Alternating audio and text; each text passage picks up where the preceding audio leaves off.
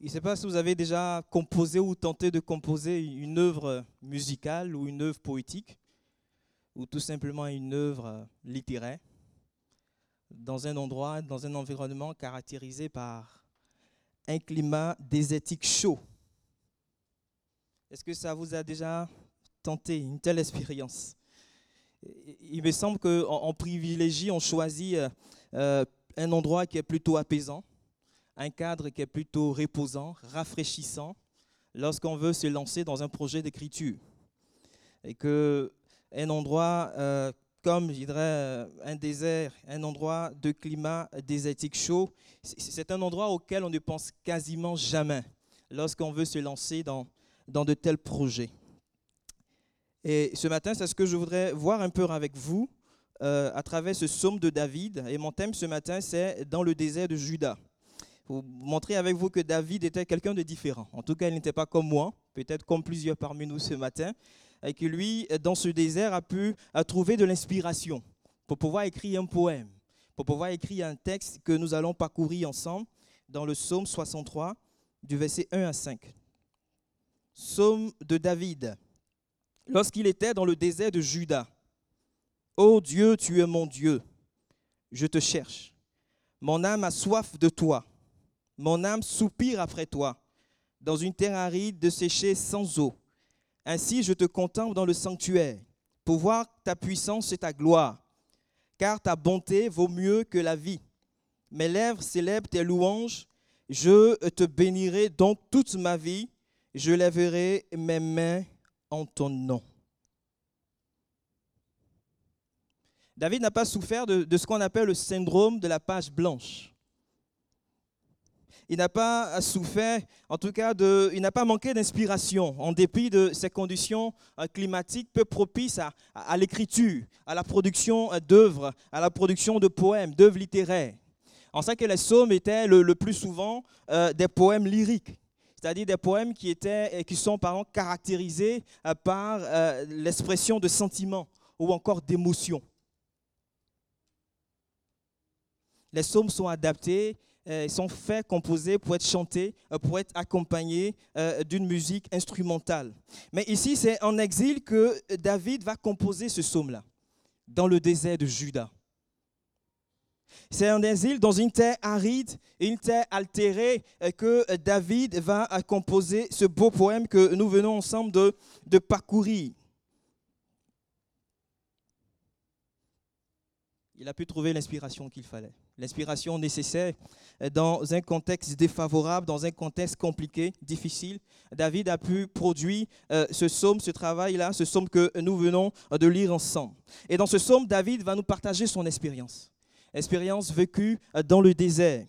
Ce désert physique qui l'environnait va finalement se transformer en désert spirituel. Ce contexte qui était apparemment néfaste va faire sortir chez David le meilleur. Vous savez, en Israël, presque euh, toute la gamme de la géographie physique euh, se retrouve, je dirais, dans ce pays-là, se retrouve en Israël. On a des montagnes enneigées, on a également des régions chaudes, on a des plaines qui sont fertiles, on a euh, des collines où s'étendent des vergers, des pâturages, etc. Mais on a aussi des zones désertiques, dont le désert de Juda. Et le désert de Juda était le versant oriental, euh, presque euh, inhabité et, aride euh, des montagnes de Juda. Vous pouvez prendre des références pour ceux qui prennent note dans Juge 1, le verset 16.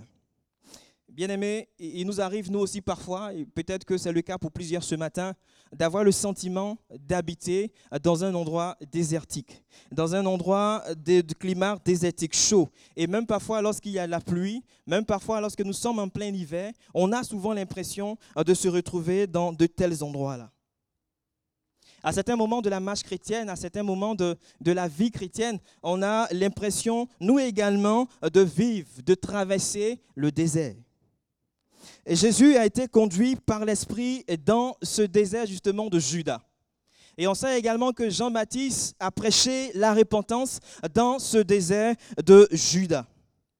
De ces conditions, situation en apparence défavorable, difficile, compliquée, Dieu peut faire ressortir le meilleur pour chacune de nos vies. Deutéronome 8, à partir du verset 14 jusqu'au verset 16, il est dit ceci. Prends garde que ton cœur ne s'enfle et que tu n'oublies l'Éternel ton Dieu, qui t'a fait sortir d'Égypte de la maison de servitude, qui t'a fait marcher dans ce grand et affreux désert où il y a des serpents brûlants et des scorpions, dans des lieux arides et sans eau, et qui a fait jaillir pour toi de l'eau du rocher le plus dur, qui t'a fait manger dans le désert la manne inconnue à tes pères, afin de t'humilier et de t'éprouver pour te faire ensuite du bien. Bien-aimé, le meilleur peut sortir du désert. Le meilleur peut sortir du désert de Judas, car le but de Dieu à travers ces situations défavorables euh, par lesquelles nous pouvons passer à certains moments de notre vie, son but c'est finalement de nous faire du bien. Et comme il a dit dans le texte, pour te faire ensuite du bien. Il veut nous faire du bien. Et David l'avait bien compris. Dans le désert, le corps de David était assoiffé. Mais eh David avait plutôt réalisé une chose, que son âme était plus assoiffée de la présence de Dieu. Le désert de Judas, c'est un lieu où le cœur assoiffé de Dieu s'incline devant Dieu. Et c'est un lieu où le cœur assoiffé va s'incliner devant la présence de Dieu, devant la majesté de Dieu. David pensait davantage à Dieu euh, plutôt qu'à l'eau, euh, pourtant indispensable à la vie. Ce désert physique, ce contexte défavorable euh, pour David est devenu un lieu de rencontre un lieu, je dirais, de rendez-vous divin, un lieu de face à face avec Dieu, un lieu où David pouvait exposer son cœur devant Dieu, un lieu où David pouvait incliner son cœur devant Dieu, un lieu où David pouvait crier à son Dieu, un lieu où il pouvait simplement prendre conscience de toute l'étendue de la soif de Dieu euh, qui existait, qui était présente dans son cœur. Et il dira, Oh Dieu, tu es mon Dieu, je te cherche. Mon âme a soif de toi. Mon corps soupit après toi dans une terre aride, desséchée sans eau.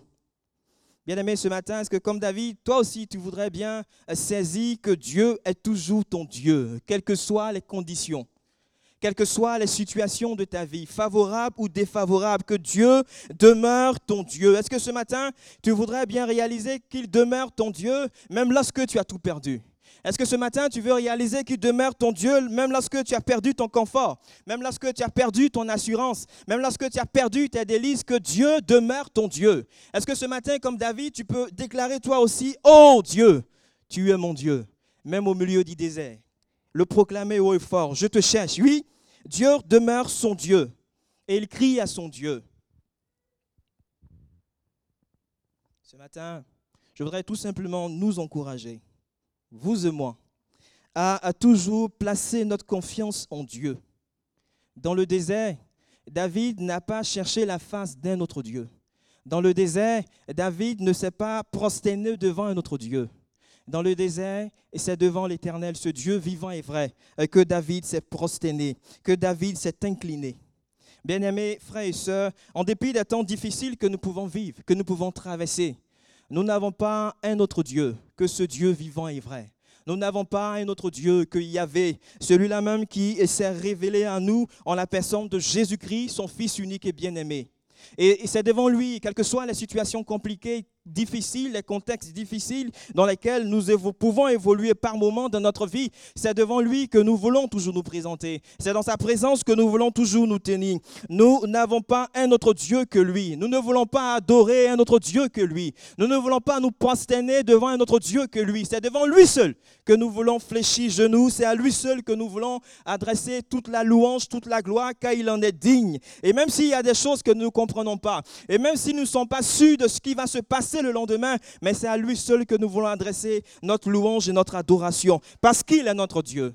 Quelles que soient les situations, les circonstances de notre vie, il demeure notre Dieu. Et David l'avait réalisé, et même dans le désert, oh Dieu, tu es mon Dieu, je te cherche. Mon âme a soif de toi, mon corps soupire après toi dans une terre aride, desséchée et sans eau. J'aime ce psaume 73, le psaume d'Azaph, où Azaph va commencer en disant que son pied a failli glisser parce qu'il portait envie aux méchants. parce qu'il les voyait prospérer, il les voyait en un bon point. Et pourtant, lui, c'était la souffrance, c'était les difficultés. Il dit jusqu'au moment où il va pénétrer dans le sanctuaire, dans la présence de Dieu, où il va comprendre certaines réalités, certaines choses. je vous invite, je vous invite à lire ce psaume-là. Et au verset 25, Azaph pourra dire ceci, quel autre ai-je au ciel que toi? Et sur la terre, je ne prends plaisir qu'en toi. Ma chair peut se consumer mon corps peut se consumer. Je peux tout perdre. Mais Dieu sera toujours le rocher de mon cœur. Dieu sera toujours mon partage. David, plutôt que de s'apitoyer sur lui-même, plutôt que de s'apitoyer sur son sort, sur ce qui se passait, plutôt que de se rebeller contre Dieu, lui qui avait reçu une onction royale, en réalité, ce désert physique va le pousser à penser à la soif qu'il avait de Dieu. Ce désert physique va le pousser à réaliser cette soif, la soif de son âme, pour la présence de Dieu. Et parce que son âme a soif de Dieu, David aspire après Dieu. Il dit, je te cherche. Vous savez, cette phrase peut être traduite par, je te chercherai de bonne heure. Je te chercherai de bon matin. Et lorsqu'on cherche quelqu'un de bon matin, ça implique une recherche qui est sérieuse, une recherche qui est minutieuse. Je te cherche. Je te chercherai de bonne heure, de bon matin. Ce matin, combien de cœurs sont assoiffés de la présence de Dieu, même au milieu du désert? Euh, Combien de cœurs cherchent l'Éternel, cherchent sa présence, même au sein des difficultés, même au sein des épreuves, même au sein des situations difficiles, défavorables? Dans le désert, les pluies sont rares. Dans le désert, la terre est aride. Dans le désert, la terre est altérée. Dans le désert, la chaleur est forte. Le sable est chaud. Dans le désert de Juda, la marche est pénible. On avance avec douleur. On avance avec souffrance. Les efforts sont difficiles. Le corps est assoiffé. Dans le désert de Juda, on peut perdre tout repère.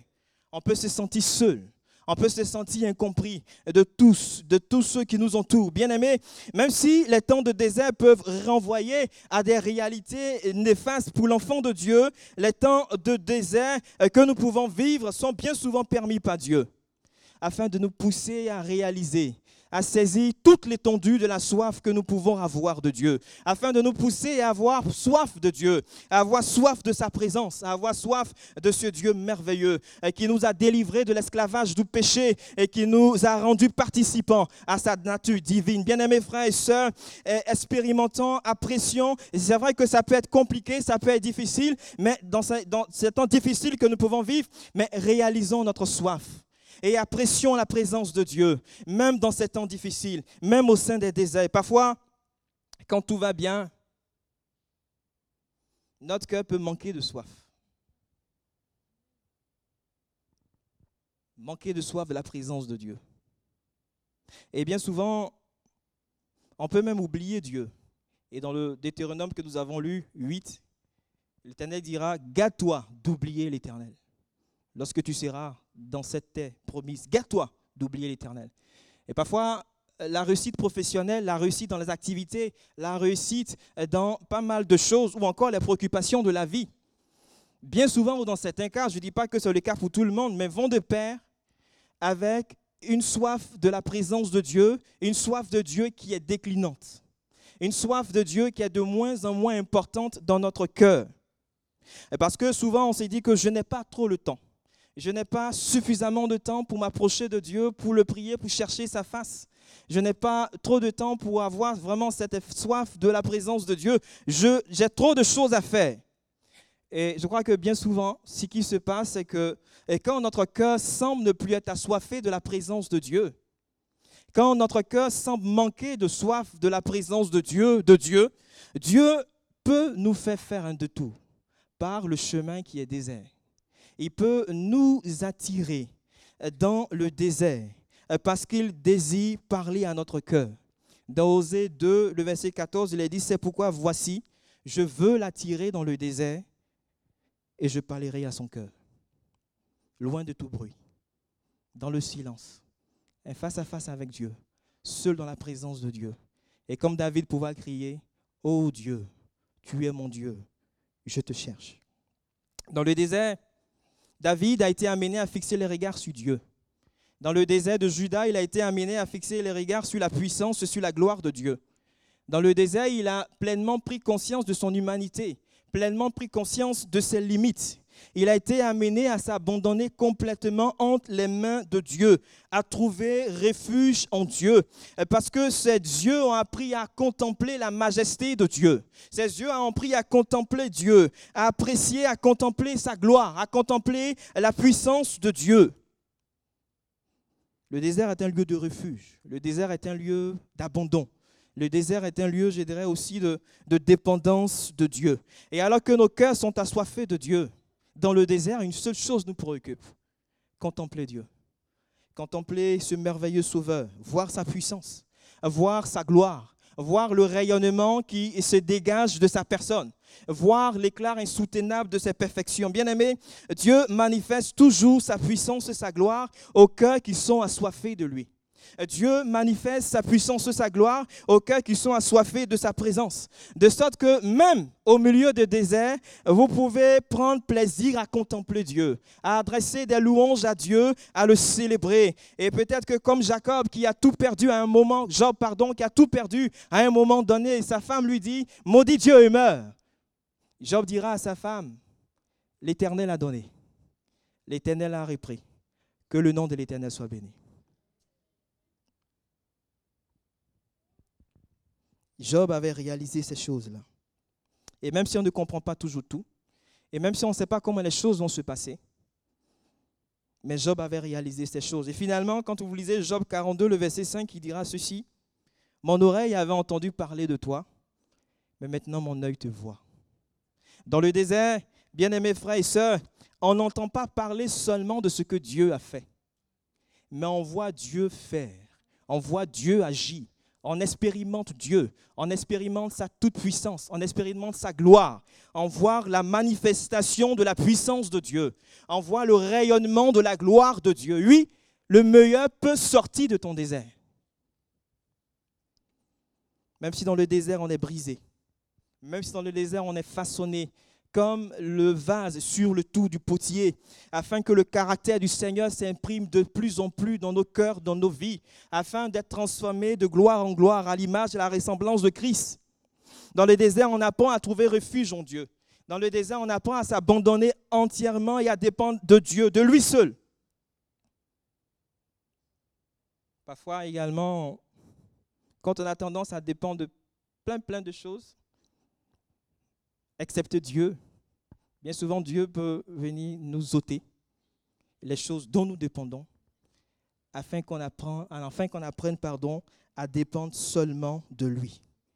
On peut se retrouver dans une terre aride, sans eau. Toutes nos ressources, tous nos appuis ont disparu. Et c'est en ce moment qu'on apprend à dépendre vraiment de lui, à dépendre des provisions de Dieu, à dépendre de ce que Dieu met à notre disposition comme cette manne qui descendait du ciel pour Israël dans le désert. On apprend à se satisfaire pleinement de ce que Dieu nous donne, à se contenter de ce que Dieu met à notre disposition, à trouver refuge en Dieu. Dans le désert de Juda, David n'était plus, n'était pas momentanément sur son trône. Il était momentanément dépossédé de son trône. Sa condition politique était au plus bas mais sa condition spirituelle était au plus haut. Il était certes dépossédé, mais pour lui, la bonté de Dieu valait mieux que tout ce que la vie pouvait lui offrir. Il pouvait trouver la force nécessaire pour célébrer Dieu, pour célébrer la bonté de Dieu, pour chanter les louanges de l'Éternel. De quoi la vie as-tu, de quoi as-tu été dépossédé dans ta vie? Et parfois on est dépossédé de plein de choses, mais la bonté de Dieu vaut mieux que tout ce que la vie peut offrir. Parce que dans sa bonté, Dieu a toujours le meilleur de tes intérêts. Dans sa bonté, euh, Dieu fera toujours concourir tout à ton bien. Dans sa bonté, Dieu se montrera toujours bienveillant à ton endroit. Dans sa bonté, il ne t'abandonnera jamais. Il ne va jamais te délaisser.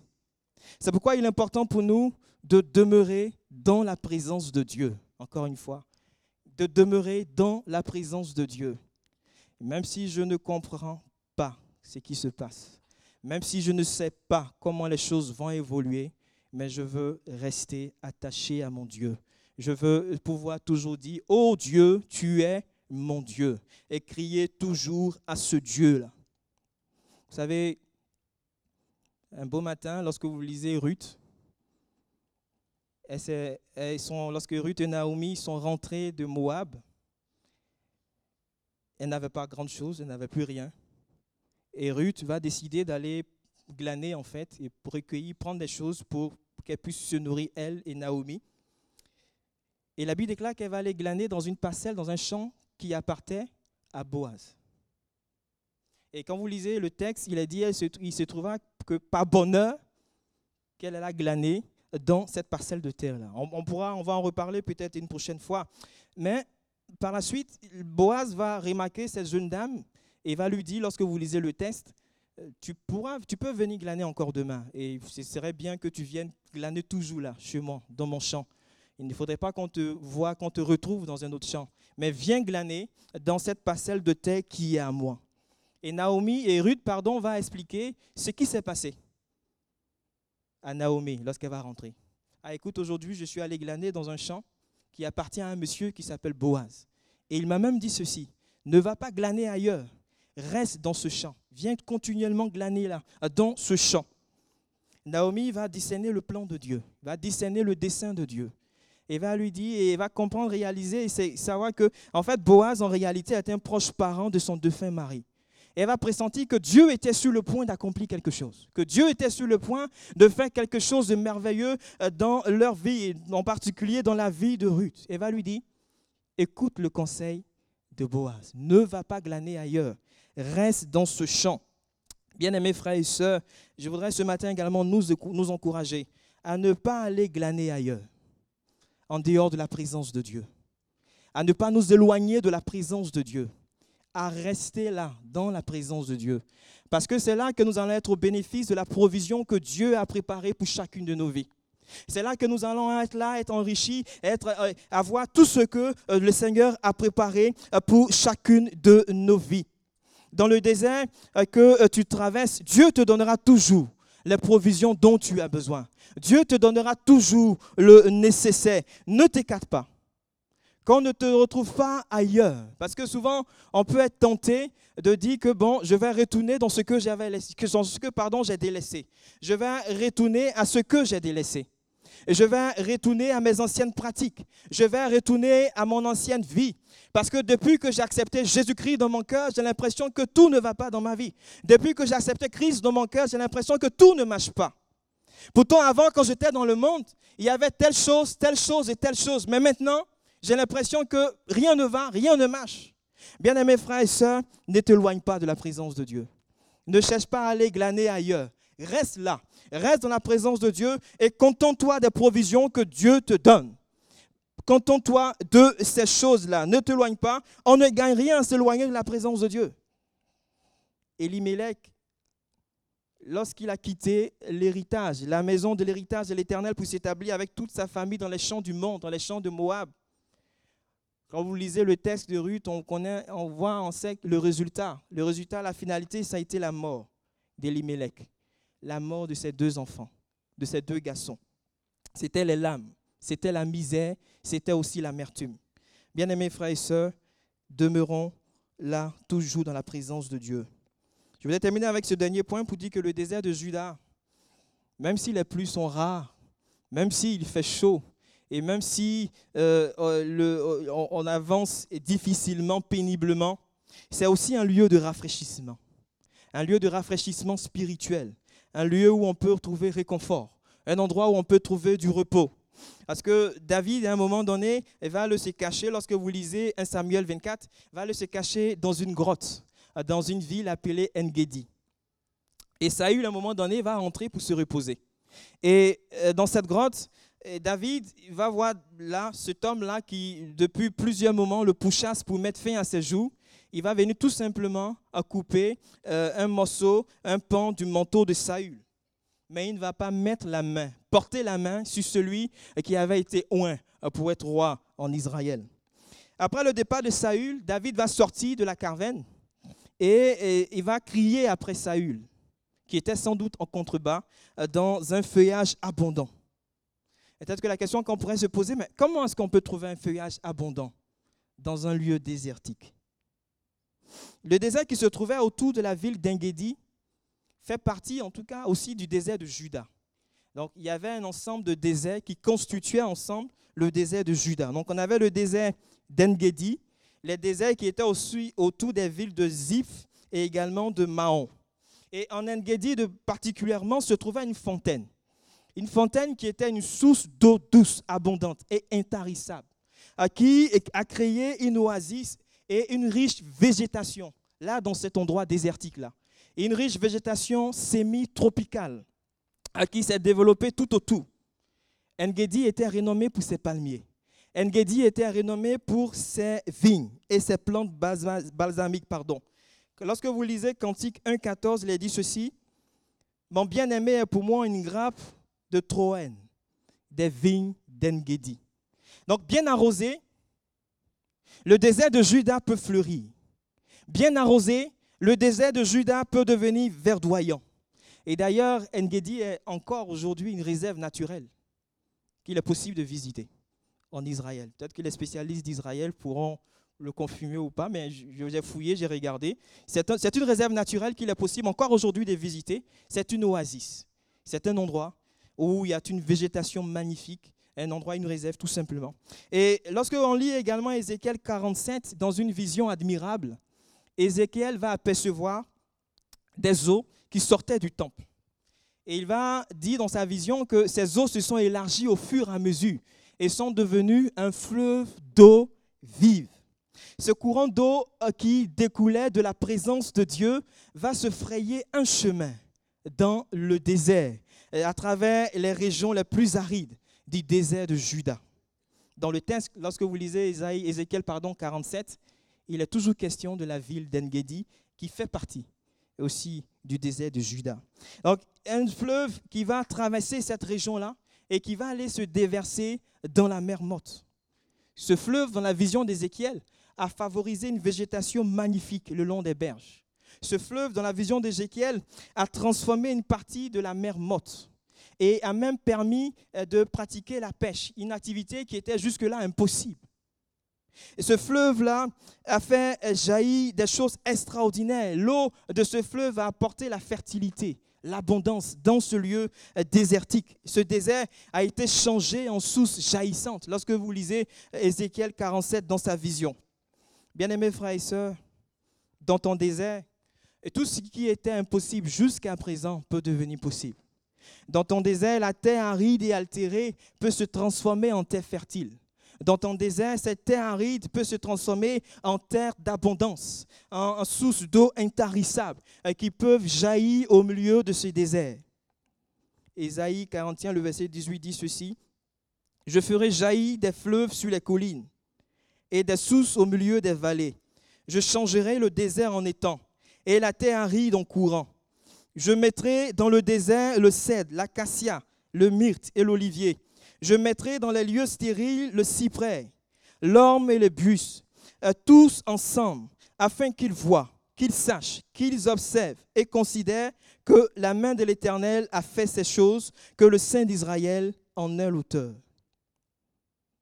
Ce matin, je peux simplement vous garantir une chose, selon les Écritures, qu'il existe une source d'eau, une source d'eau, pardon, euh, intarissable qui découle de la présence de Dieu, à laquelle tout un chacun nous sommes invités à nous abreuver. le Seigneur Jésus a dit, si quelqu'un a soif, qu'il vienne et qu'il boive. Celui qui croit en moi, des sources d'eau vive couleront de son sein. Et comme dit l'Écriture, celui qui t'invite ce matin, c'est le Christ crucifié. C'est lui qui t'invite ce matin à boire à cette source d'eau intarissable. Euh, c'est lui le rocher qui a été frappé dans le désert, de qui découle euh, l'eau vive, symbole du Saint-Esprit.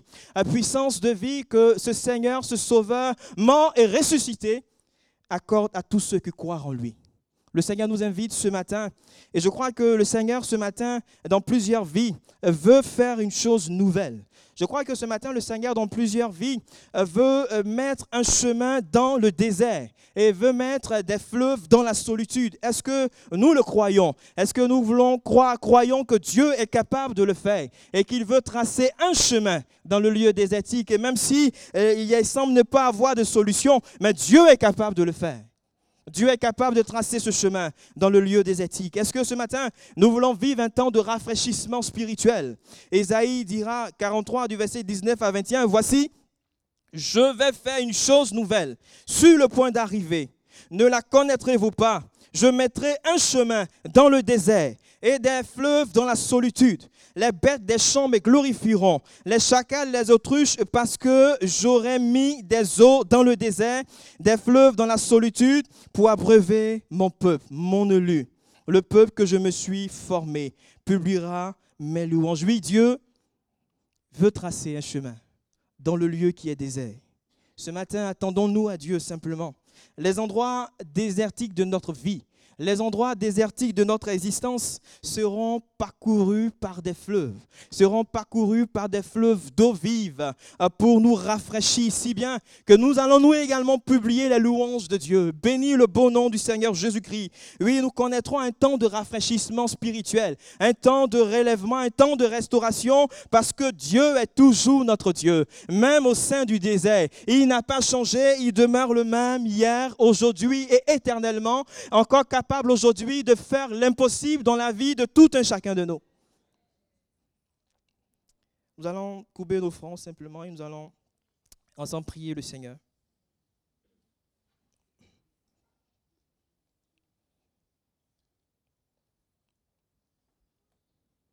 Je voudrais simplement lancer cet appel. Peut-être que quelqu'un ce matin a l'impression de, de, vivre dans un lieu désertique. Et que vous avez besoin ce matin de venir à cette source d'eau intarissable pour vivre un temps de rafraîchissement. Peut-être que vous avez, pour certains, perdu simplement cette soif de la présence de Dieu parce que les difficultés vous ont découragé. Les difficultés vous ont quelque part amené à ne plus considérer véritablement cette présence de Dieu, à ne plus avoir soif de la présence de Dieu. Peut-être que certains se sont tout simplement éloignés carrément de Dieu. Et vous avez décidé ce matin d'être là parmi nous. Vous vous êtes éloigné de, de la provision de Dieu pour aller voir ailleurs. Je vous invite simplement, si vous voulez qu'on prie avec vous, à vous tenir debout là où vous êtes et nous allons ensemble prier le Seigneur. Amen. Amen. Gloire à Dieu. Amen. Si vous voulez vivre un temps de rafraîchissement ce matin, un temps de relèvement, n'hésitez pas à vous tenir debout là où vous êtes. Nous allons sans prier le Seigneur. Seigneur, nous voulons te bénir ce matin et nous voulons exalter ton merveilleux nom. Nous savons que Seigneur, tu ne changes jamais et que tu demeures le même hier, aujourd'hui et éternellement. Seigneur, parfois, effectivement, et comme l'avons dit ce matin, nous pouvons avoir l'impression de traverser un désert avec la fatigue, l'essoufflement, le découragement et beaucoup de choses, notre Dieu, qui vont avec. On a l'impression que tout ne va pas. Le découragement. Seigneur, merci ce matin, notre Dieu, de te souvenir, Seigneur, s'il te plaît, de nos bien-aimés. Notre Dieu qui passe et qui traverse ces temps difficiles, ces temps, notre Dieu défavorable. Mais nous croyons que notre Dieu, de ces situations, le meilleur peut sortir pour eux.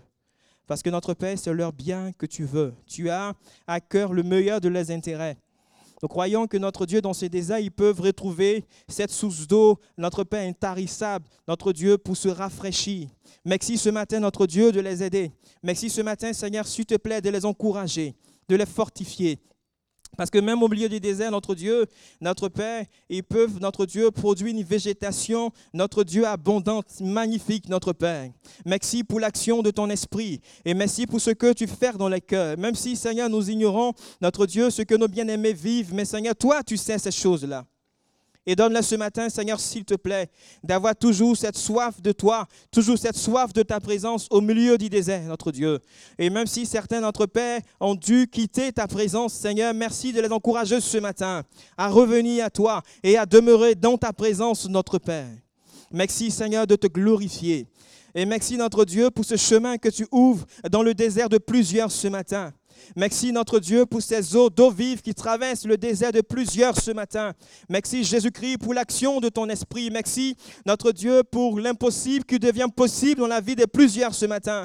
Merci notre Père parce que nous savons que tu n'as pas changé et qu'encore aujourd'hui tu es capable de faire infiniment au-delà de tout ce que nous pouvons penser ou imaginer.